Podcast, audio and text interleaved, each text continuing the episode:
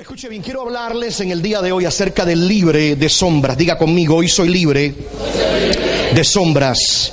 Proverbios capítulo 4, verso 18. Si usted lo tiene, diga amén, por favor.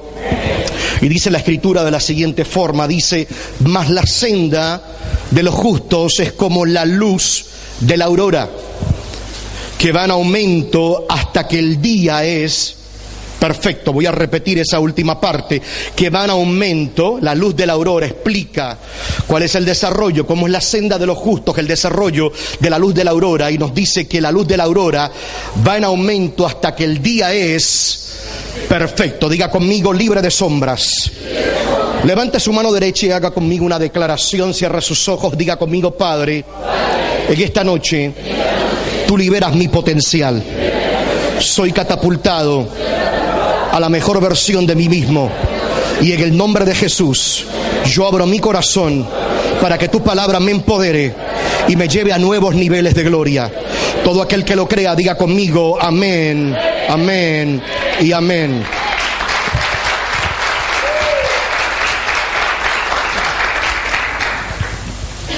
Es posible, escuche esto, es posible alcanzar perfección. Yo sé que la declaración que acabo de hacer para comenzar a depositar en su corazón y en su espíritu esta palabra es una fuerte declaración, es una declaración bastante atrevida, pero quiero volver a repetir y hacer esta declaración fuerte y depositar en su espíritu que es posible alcanzar perfección. Sin embargo, usted y yo nunca vamos a poder alcanzar perfección si primero nosotros no entendemos lo que esto verdaderamente significa. Perfección no tiene que ver con que nunca vayas a volver a cometer un error en tu vida. Perfección tampoco tiene que ver con que jamás te vuelvas a sentir tentado en alguna área particular de tu vida. Perfección tiene que ver, escuche bien, con alcanzar el clímax de tu vida. Repito, perfección tiene que ver con que usted y yo podamos alcanzar el clímax de nuestra vida. Tiene que ver con el punto de nuestra vida en donde nuestro potencial y donde todo lo que usted y yo estamos destinados a hacer se libera. Repito, tiene que ver con el punto donde tu potencial y donde todo lo que Dios ha destinado que tú debes ser se libera. Hay un rompimiento en tu vida. De hecho, la palabra perfección, cuando usted la busca en la revelación de Dios desde un principio, está ligada a aquello que funciona conforme a la voluntad del Padre. En el principio, después de la creación, el Padre en un momento dice y exclama que nos dice la escritura que Dios vio que todo lo que Él había creado era bueno y bueno en gran manera. Eso es perfección. Cuando nos dice que todo lo que Dios había creado era bueno y bueno en gran manera, tiene que ver ese término con la palabra perfección. Y la palabra perfección lo que nos está dando a entender es que cuando algo es perfecto es porque ese algo está en funcionamiento y está alineado con los códigos del reino y está fungiendo y cumpliendo con la labor por la cual la cosa o el asunto fue creado. Por eso es que la perfección tiene que ver cuando usted y yo alcanzamos nuestro clímax de vida, nuestro clímax espiritual y usted y yo comenzamos a realizar todo aquello que Dios pensó a la hora de diseñarlo a usted y a mí. Diga conmigo, mi libertad, Comienza, aquí. Esta libertad de la que le acabo de hablar sucede cuando nos deshacemos de las sombras. Repito, esta libertad, este clímax en nuestra vida sucede cuando nosotros logramos deshacernos de esas sombras. Proverbios capítulo 4, verso 18, el texto que leímos al principio, nos dice que la senda del justo es como la luz de la aurora que va de aumento y en aumento hasta que su día o su sol es perfecto. Sé que algunos estarán preguntándose, pastor, ¿qué tiene que ver esto con ausencia de sombras? ¿Qué tiene que ver esto con perfección y lo que usted está hablando en el día de hoy? Permítame explicarle. En los tiempos antiguos se consideraba que el día alcanzaba su perfección cuando el sol no provocaba sombra alrededor de una persona. Cuando llega ese punto del día donde una persona corría o caminaba, se movía a izquierda o a derecha y no había sombra alrededor de la persona, eso se consideraba el momento de la perfección del día. Es lo que usted y yo conocemos en el día de hoy como la parte del mediodía donde el sol se posiciona a un ángulo de 90 grados donde suelta su luz y puede alumbrar completamente a la persona, evitando que se formen sombras a su alrededor. Es el momento del día donde el sol alcanza su punto más alto y logra alumbrarnos desde una posición de altura donde no existen sombras a nuestro alrededor. Por eso es que todo aquel que en el día de hoy busca ser liberado en todo su potencial debe entender que la palabra de Dios no está diseñada para alumbrarte desde un ángulo que esté a tu mismo nivel. Como cuando usted y yo en muchas ocasiones nos sentimos en la autoridad de poder escoger qué nos conviene o qué no nos conviene acerca de la palabra de Dios. Cuando usted permite que esa palabra de Dios que es luz a nuestra vida le alumbre de esta forma y usted y yo nos sentimos en la capacidad de escoger cómo nos alumbra la palabra de Dios, siempre habrá presencia de sombra en nuestras vidas. Permitirás que la palabra te alumbre de frente, pero provocará una sombra a tus espaldas. Permitirás que la palabra te alumbre de lado, pero provocará una sombra a tu alrededor. Todo aquel que busca ser liberado en su máximo potencial en el día de hoy, tiene que entender que la palabra de Dios está diseñada para alumbrarnos por encima de nosotros, para alumbrarnos desde una posición desde arriba, desde una posición alta de autoridad. Y usted y yo tenemos que entender en esta noche que mientras usted y yo sigamos poniendo nuestra forma de pensar, nuestra forma de razonar, nuestra forma de ver, primero que lo que Dios dice en su palabra, siempre habrán sombras en nuestra vida. Si usted y yo queremos libertad total de nuestro potencial, usted y yo debemos poner todo lo que Dios dice, todo lo que Dios ha profetizado de usted y de mí, todo lo que Dios ha decretado y hablado de usted y de mí por encima de nuestras opiniones, por encima de nuestros argumentos, como el gobierno total de nuestra vida. ¿Cuántos pueden decir amén en la noche de hoy?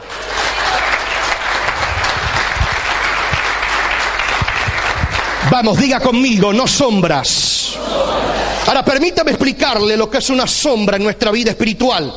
Una sombra es una región de oscuridad creada por falta de luz. Presta atención, ojo a lo que le voy a enseñar. Una sombra es el resultado de presencia de luz en un área de nuestra vida y ausencia de luz en otra área. Escucha bien, una sombra es parte de un espacio al que no llega la luz. Esto quiere decir que cuando hay sombras en nuestra vida, es porque hay luz en nuestra vida, pero estamos recibiendo luz por una área, pero hay presencia de oscuridad en otra área.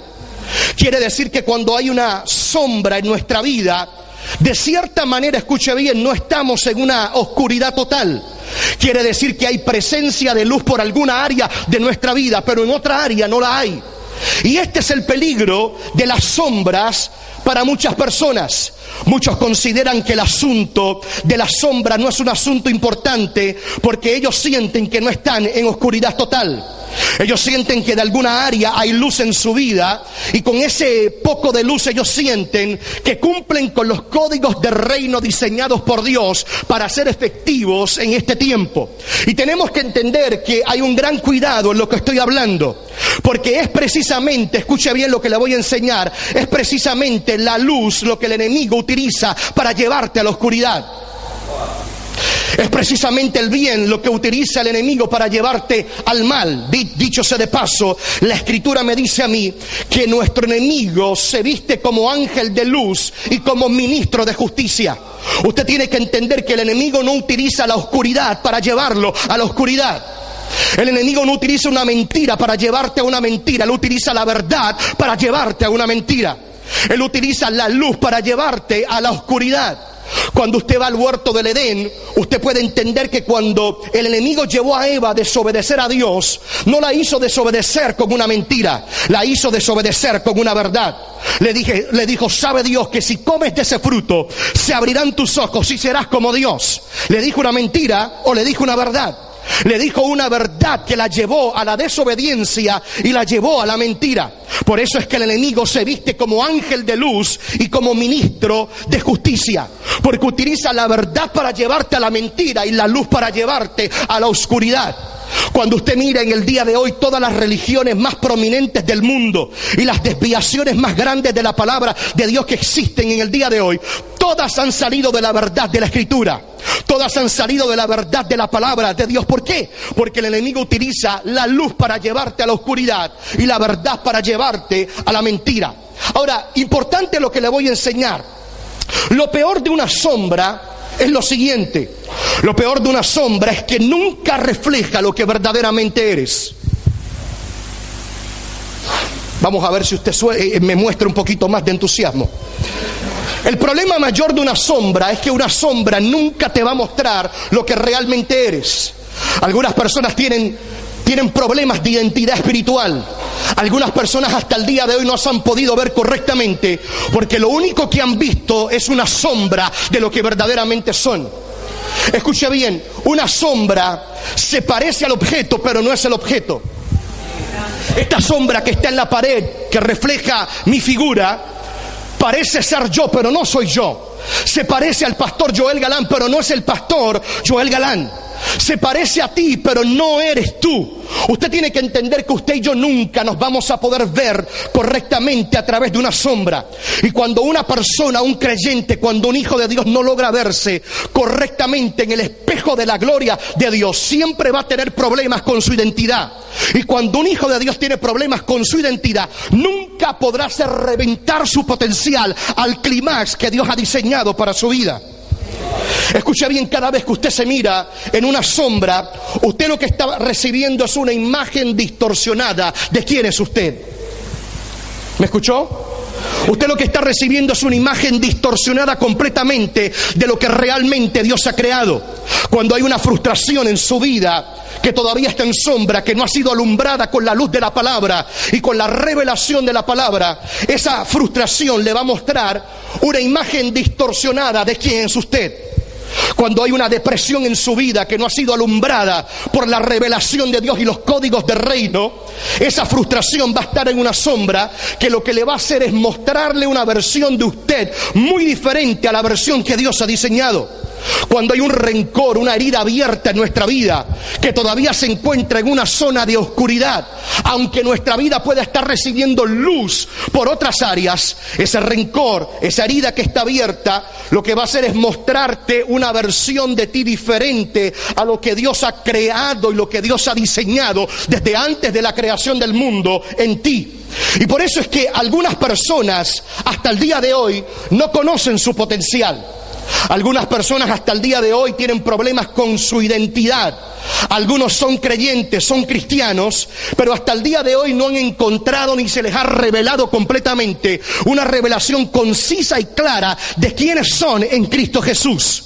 Y usted tiene que entender que una persona que tiene revelación de reino y revelación de quién es en Cristo Jesús es una persona que entiende que no hay montaña a la que no le pueda hablar que se tenga que mover en el nombre de Jesús. Una que está clara de su identidad en Cristo Jesús es una persona que entiende que todo en Cristo es posible para aquellos que pueden creer. Vamos, y ese aplauso es para. Hay personas que hasta el día de hoy no han podido descubrir su verdadero potencial porque lo que han visto es una sombra de lo que verdaderamente son. Ahora escúcheme bien lo que le voy a enseñar porque voy a romper algunos paradigmas. Hay algunos de ustedes que los voy a sacar fuera de su zona de confort. Si usted piensa que Cristo murió en la cruz por usted, para que usted venga todos los días a la iglesia, usted cante coritos, cante las canciones, lea las canciones en la pared, usted se levante, eche la ofrenda, tome mate y se vaya para su casa, usted está equivocado. Usted tiene que entender que el plan de salvación va mucho más allá de la salvación. Mm. ¿Me permite abundar un poquito? Amén. Escucha bien, hay algunas personas que piensan que el propósito de Dios final para cada uno de nosotros es la salvación. Y por eso usted los ve que viven las vidas más limitadas que un creyente y que un hijo de Dios pueda vivir. Se limitan son simplemente a venir a la casa de Dios, lo cual es importante, no le estamos restando importancia, pero solamente se limitan a cuidar de su salvación. Pastor, lo que usted está hablando está fuerte y está caminando en una línea muy fina. Escúcheme bien lo que le voy a enseñar. Usted tiene que entender que la salvación no es el final, no es el punto clímax ni el final del propósito de Dios. La salvación es por donde comienza el cristiano a vivir. Usted tiene que entender que cuando usted recibió salvación, no era que usted estaba en medio de la carrera y de momento la salvación lo llevó a la meta. Usted tiene que entender que ni siquiera estabas en la carrera y la salvación te puso en el punto de partida para que puedas comenzar a vivir una vida de reino relevante que marque tu existencia en la tierra.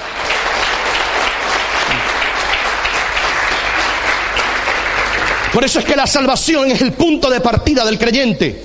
Yo viajo constantemente, he estado en 36 países y un común denominador es que siempre veo la gente en la iglesia pendiente a su salvación. No estoy aquí porque, porque me quiero salvar, porque, porque no sé si me voy o si me quedo. Usted tiene que entender que si recibiste a Cristo en tu corazón, siempre y cuando te mantengas viviendo una vida de fe y le creas a Dios, tu, tu salvación está completamente segura. Tienes que entender que ahora el punto más importante y determinante de tu vida es comenzar a vivir el propósito por el cual fuiste creado. Tienes que entender que la salvación es el punto de partida. Te conecta nuevamente al propósito original, al diseño original. Te pasa de ser huérfano a un hijo de Dios para que comiences a gobernar en la tierra, para que comiences a gobernar en el huerto que Dios te ha dado, para que comiences a ser influyente y comiences a dejar un legado a las próximas generaciones. Vamos, alguien tiene que decir amén.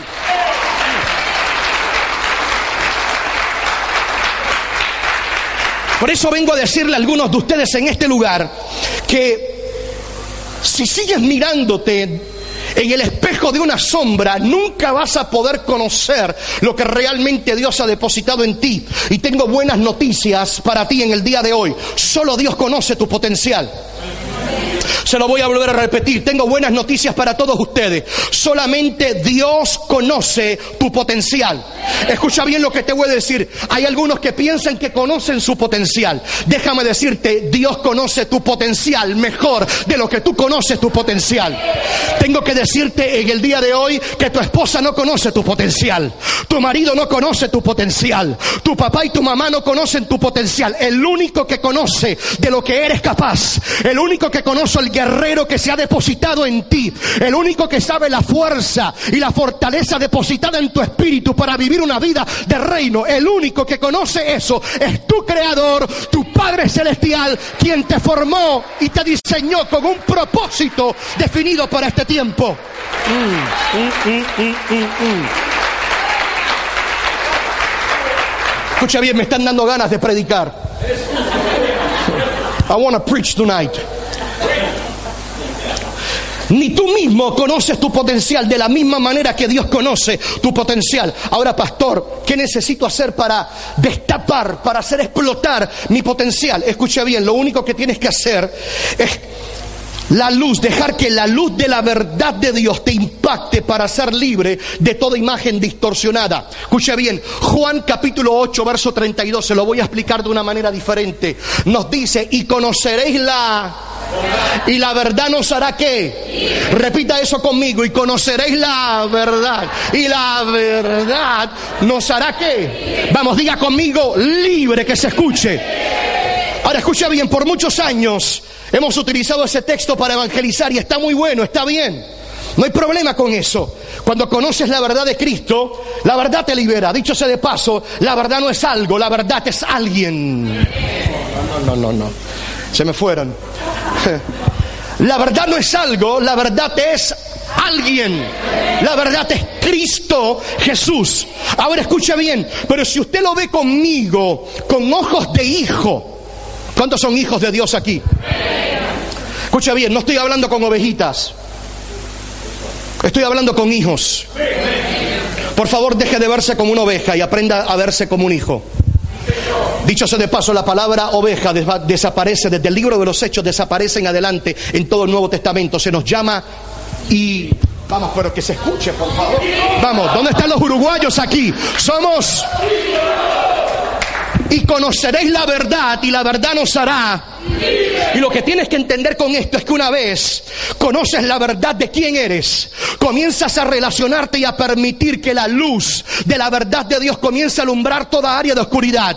Y comienzas a permitirle al Espíritu de Dios que te suelte revelación de lo que se te ha dado, de quién eres, de la fuerza que está en ti, del potencial que tienes, de los dones que tienes, de los talentos que tienes, de la capacidad que tienes. Una vez comienzas a entender lo que Dios dice de ti, la verdad que Dios habla de ti, tu potencial automáticamente se libera, se desata y te desbloquea para siempre.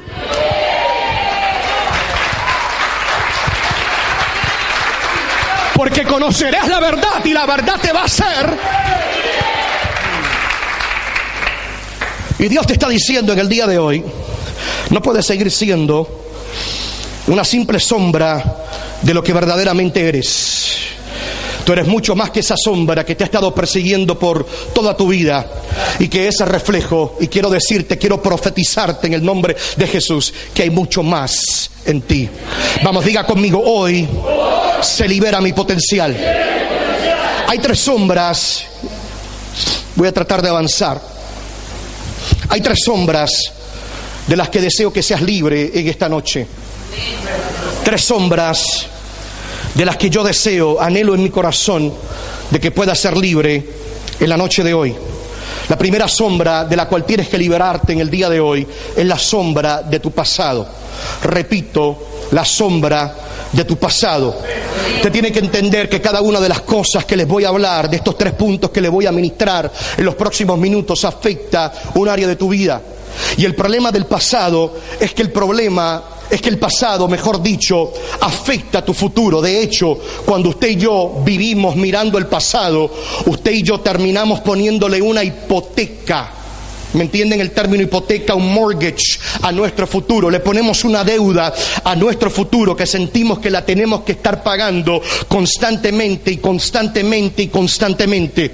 Y tienes que entender que desde el momento en que viniste al reino, desde el momento en que fuiste conectado una vez más con la paternidad de tu Padre Celestial, se te entregó el poder para hacer cosas nuevas.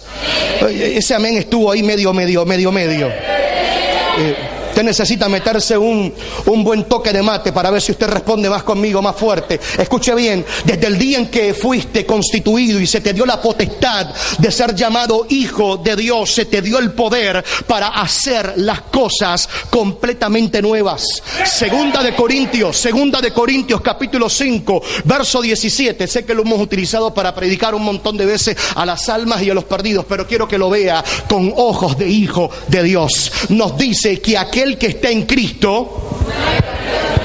Ajá, siga. ¿Las que? He aquí todas que son hechas nuevas. Vamos, repita conmigo. Aquel que está en Cristo, nueva criatura es. Yo quiero que tú entiendas que el día que se te dio potestad de ser llamado hijo de Dios, fuiste hecho nuevo no, no, no, no, usted no me ha entendido en el día de hoy. Tienes que entender que el día que aceptaste a Cristo, se te hizo una nueva criatura. Se borraron todas tus limitaciones. Se borraron, oh, mm, se borraron todas tus debilidades. Desde el día en que recibiste a Cristo, se borraron todas las cosas que te retenían en la vida y se te hizo con fuerzas nuevas, con la fuerza que no tenías para poder lograr lo que antes no podías lograr.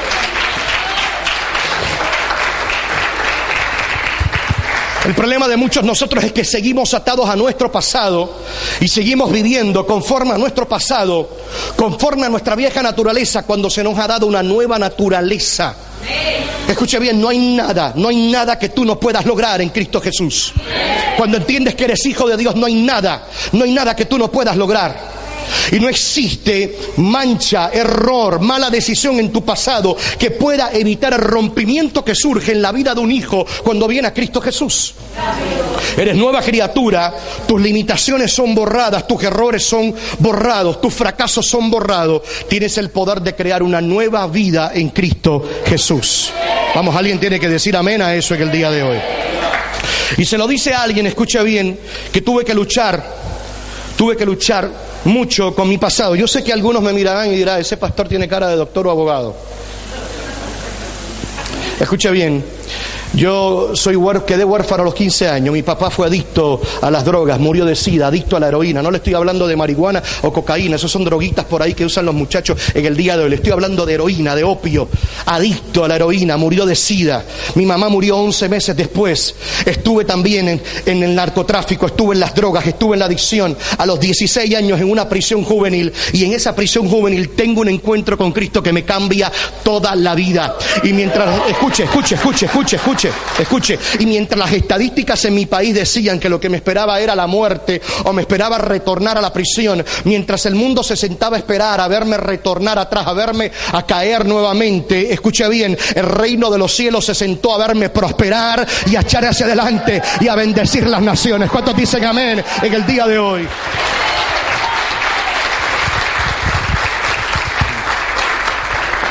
Número dos, de la otra sombra que anhelo en mi corazón que te puedas liberar en la noche de hoy, es de la sombra del fracaso. Tienes que entender que el fracaso afecta a tu progreso. De la misma manera como el pasado afecta a tu futuro, el fracaso cuando no te deshaces de él afecta tu progreso. Tienes que desarrollar convicción en esta noche de que el fracaso, cuando estamos en Cristo, cuando somos hijos del Padre Celestial, el fracaso no es fracaso, el fracaso es que Dios tuvo una idea. Me... Ah, no. El fracaso no es fracaso, el fracaso es que Dios tuvo una idea. Romanos capítulo 8, verso 28. Sé que lo hemos leído montonazo de veces, 800 mil veces lo hemos leído. Que nos dice que todo obra a los que... Usted, eh, eh, eh, permítame explicarle algo. Permítame explicarle algo. Escuche bien. Usted tiene que entender que a veces pareciera que todas estas cosas Dios las hace trabajar a través de un blender. Vamos a ver si traduzco esa, esa palabra, la batidora el osterizer, el blender, donde se mezclan todas las cosas. Escucha bien, mira, mire cómo trabajan las cosas. Usted tiene que aprender a sacudirse del fracaso. Usted tiene que entender que la mayoría de las personas exitosas en esta vida son personas que aprendieron a levantarse de sus cenizas y a levantarse del fracaso. Nadie en esta vida Escuche bien, nadie en esta vida que ha tenido éxito lo ha hecho sin probar y saborear el fracaso. El detalle es que cuando somos hijos y tenemos identidad clara, entendemos que a los que amamos a Dios, a los hijos de Dios, todas las cosas nos sobran a bien, aunque no sepan bien, aunque no se sientan bien, nos ayudan como quiera a bien. Y esto, escuche bien, esto es como cuando usted está haciendo, como cuando usted está haciendo una torta, un pastel. Dije torta bien, ¿verdad? Cuando usted está haciendo una torta, cuando usted prueba todos los elementos, todos los ingredientes de la torta, ninguno sabe bien por sí mismo. Tómese el aceite, a ver si le va a saber bien. Le va a ayudar de purgante, usted va a estar muy bien, muy bien en el baño. Si te tomas y pruebas el aceite por sí mismo, sabe malo. La, la azúcar, demasiado azúcar por sí mismo, es demasiado el paladar. Pruebas los huevos por sí solo, malísimo. Cómete la harina por sí sola, sabe malísima. Pero algo tiene que cuando metes todas esas cosas que no saben bien, Alguien me estará siguiendo en el día de hoy. Algo, algo tiene que cuando tomas esas cosas que no saben bien por sí mismas, que las metes en el blender, las metes en la batidora, sale una mezcla que sí sabe bien. Y esa es la capacidad de Dios con aquellos que han experimentado el fracaso en la vida. Dios toma dos tazas de tu fracaso que no sabían bien, tres tazas de las traiciones peores que te han hecho en la vida que te sabían a mal, las mete en la batidora y de alguna forma inexplicable, Él hace que te sepan. Vamos, alguien tiene que levantar sus manos arriba. Oh, come on, people of God. Oh, come on.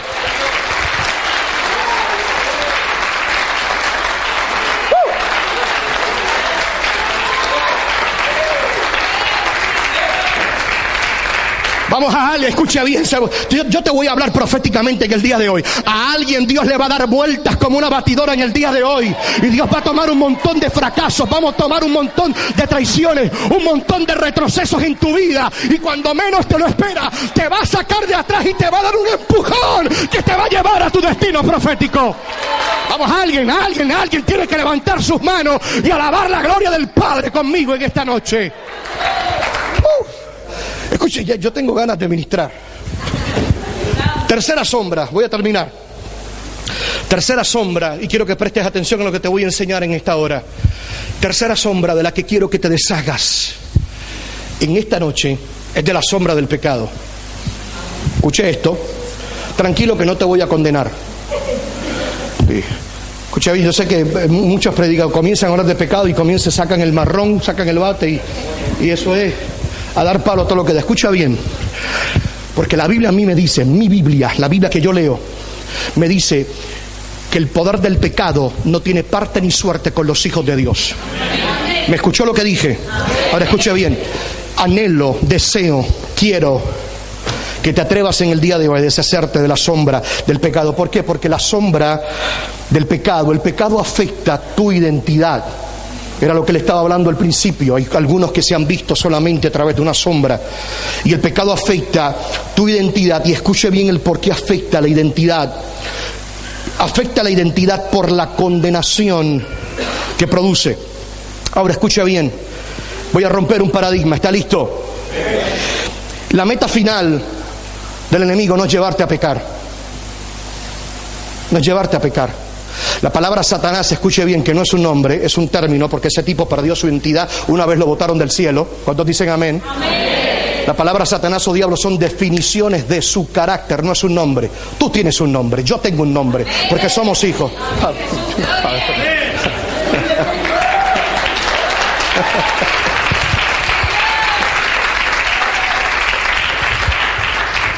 Ese tipo no tiene identidad. Pero la meta final del enemigo no es hacerte pecar. Hay gente que piensa que la meta final de Satanás con nosotros es hacernos pecar. No, señores. La palabra Satanás lo que significa es acusador. Por eso es que cuando usted va al libro de Apocalipsis, usted ve que dice que una de las tareas principales de él es constantemente, todos los días, acusar a los santos, acusar a los santos. Entienda lo que le voy a explicar. Ojo a esto, escuche bien lo que le voy a enseñar. La meta de Satanás para hacerte pecar, escuche bien, no es el pecado en sí mismo la meta final. La meta final es llevarte a cometer un error en la vida, llevarte a pecar para utilizarlo para crear un sentido de culpabilidad en tu vida para ahogarte en esa culpabilidad. Por eso, por eso es que usted, si usted piensa bien, el asunto del pecado no es un asunto que necesita mucho, mucha cosa para resolverlo.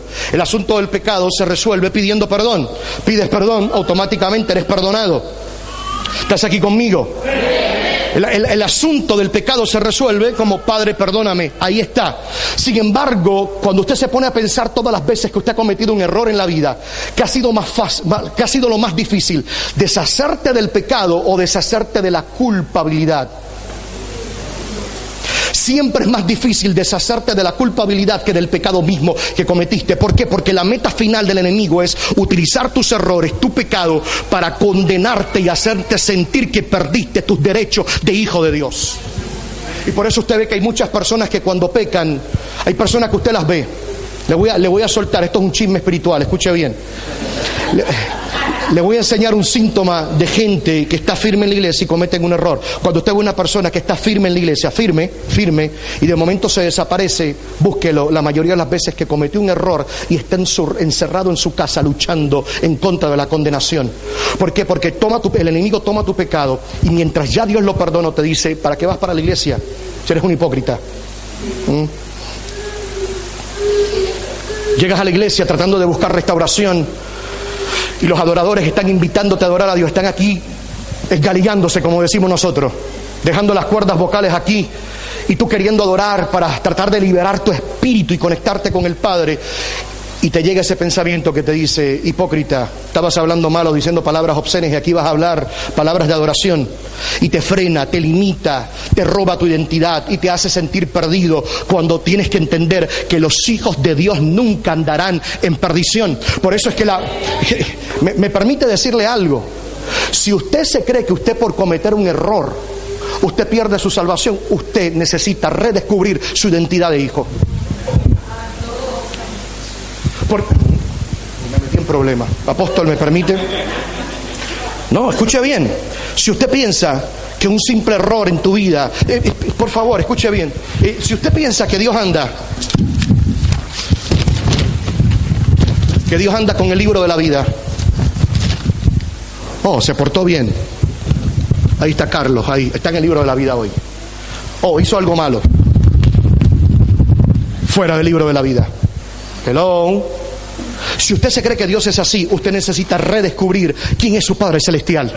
Ni lo bajo, por favor ayúdeme, ni lo profundo, ni lo porvenir, ni ángeles, ni potestades, ni principados nos podrán separar del amor que es en Cristo Jesús. No te está diciendo que no te va a poder separar porque tú eres lo suficientemente fuerte como para no soltarte. ¿Quién te dijo eso? Lo que te está diciendo es que el amor de Dios es tan inquebrantable. Que el amor del Padre. está diciendo que el amor del Padre es tan inquebrantable que nada, nada, ni el pecado, ni lo alto, ni lo profundo, ni ángeles te pueden separar.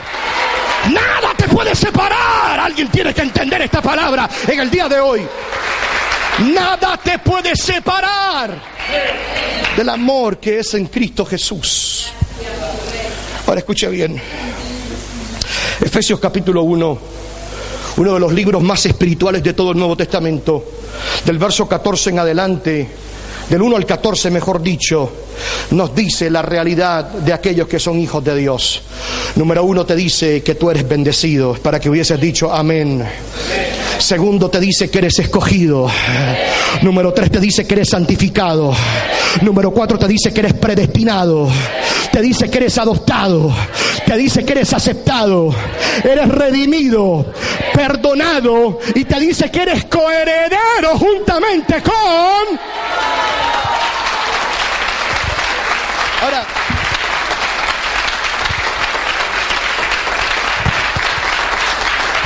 Ahora, permítame, permítame ver si realmente estamos claros en lo que es ser coheredero juntamente con Cristo.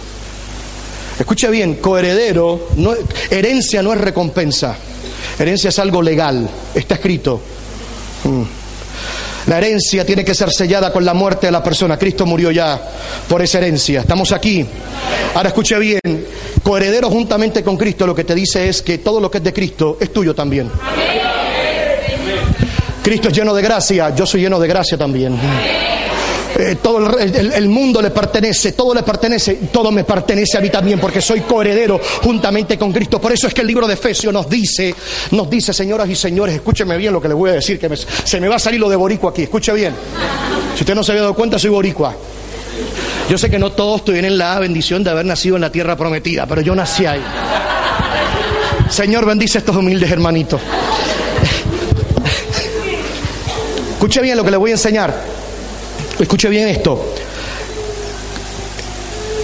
Cuando eres heredero, entiendes lo que dice y lo que expande el libro de Efesios, y cuando entiendes este término, puedes captar la verdad de que la Biblia nos dice que Cristo ha sido sentado en donde? En lugares celestiales a la diestra del Padre. Yo quiero que tú te posiciones en el día de hoy. Luego nos dice que luego de haber sentado a Cristo, de haber sido resucitado y haberlo sentado a la diestra del Padre, en los lugares celestiales, ¿dónde, dónde habita, dónde está el trono de Dios? ¿Dónde está el trono de Dios? ¿Perdón? Hello. Ajá. El trono de Dios está en lo que usted y yo conocemos como el tercer cielo, que no quiere decir que lo que hay es tres, cielos. Es la, dinámica del apóstol Pablo, en su conocimiento era el tercer cielo, pero pueden haber siete, diez, hay dimensiones celestiales que ni conocemos. Y no vamos a hablar de eso porque realmente no nos da el tiempo. Ahora escuche bien, pero está en lo que se conoce como el tercer cielo. Ahora, nos dice que Cristo fue sentado a la al lado del trono y al lado de la diestra del Padre del trono de Dios. Estamos aquí. Luego nos dice que usted y yo se nos hizo resucitar y fuimos sentados a la diestra de quién? De Cristo. Fuimos a la, diestra de Cristo. Está el Padre, está Cristo y al lado estamos nosotros. Pero por favor entienda que a Cristo se le sentó en donde le dije. ¿En dónde? No, pero ustedes están hablando un revolú que no los entiendo. ¿Dónde fue sentado? A la diestra del Padre. ¿Y dónde la diestra del Padre? ¿Dónde? Vamos a orar, vamos a orar. Escuche, escuche bien, está bien, ok, no lo, no lo, voy, no, lo, no lo voy a fastidiar más, escuche bien, no lo voy a molestar más. ¿Está bien fastidiar acá? ¿Eso es malo acá? Sí, está bien, ok, está bien. Y si no, está bien, me la perdona. Mis amados, el trono de Dios está ubicado en el tercer cielo. Ahora, por favor, entienda y lo voy a, voy a romper un paradigma, no es que Dios vive en el tercer cielo. Porque si no estuviésemos usted y yo enviando, enviando nuestras oraciones con, no sé, con ondas sonoras o algo, a, millas, a millas de luz de distancia, qué sé yo. Escuche bien, Dios no vive en el tercer cielo, Dios vive aquí, aquí conmigo. Ahora, espere, espere, espere, espere, espere. Ahora le, estoy, le estoy, se lo estoy desmenuzando para que usted entienda. El hecho de que el trono de Dios esté en el tercer cielo, lo que está diciendo es que el trono, la autoridad y el poder de Dios está ubicado en la zona en la zona más alta de todas las huestes celestiales. Te está diciendo que el trono, su autoridad, su poder, su gloria está ubicada en la zona más alta. No hay nada más alto y ahí está el trono de Dios.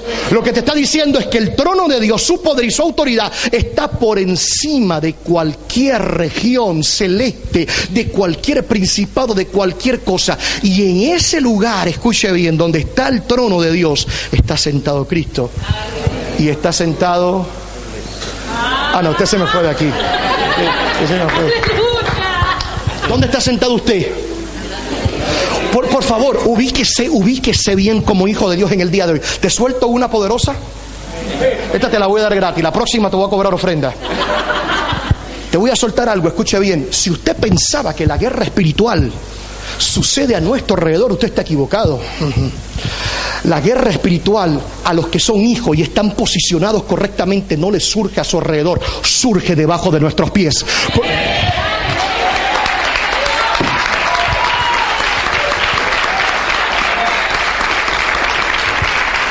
Porque estamos sentados en la zona más alta.